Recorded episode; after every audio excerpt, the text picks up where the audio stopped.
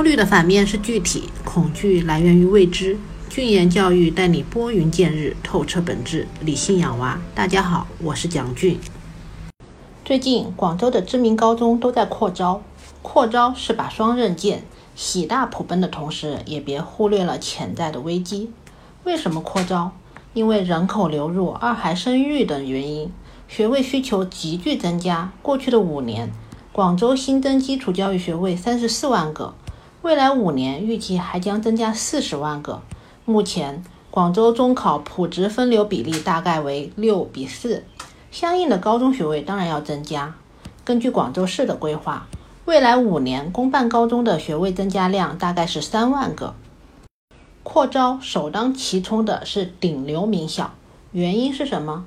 第一，蜘蛛侠都说了，权力越大，责任越大。过往的教育投入中，名校获得更多的资源和荣誉。积累了高质量的师资和教学家底，理所当然要承担更多的社会责任。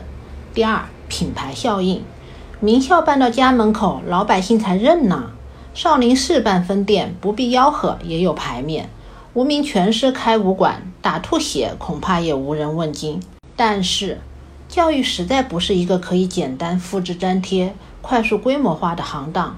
如果办好的教育这么容易的话，我们也不会几十年如一日的把优质教育均衡化挂在嘴边。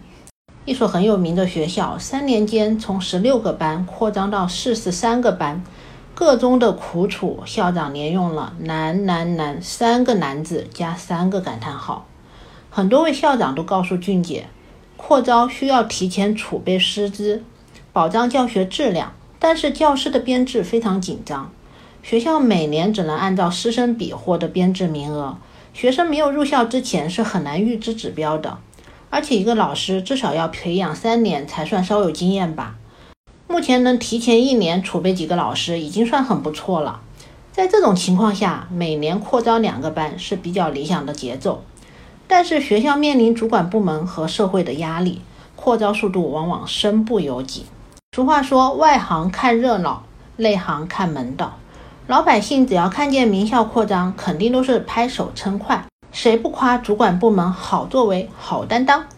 但整个地区的教育事业是该广积粮、高筑墙、缓称王，还是寅吃卯粮，甚至如贾府一般，过几年内囊劲上来了，潮水退去，裸泳者终究会暴露在群众雪亮的眼睛之下。教学质量是学校的生命。造就一所名校需要十年甚至几十年，拉垮一所名校却只需旦夕之间。因此，建议教育主管部门还是提前做好规划。一时承诺爽，师资跟不上，狂飙的扩招速度和节奏，只怕会拖垮名校。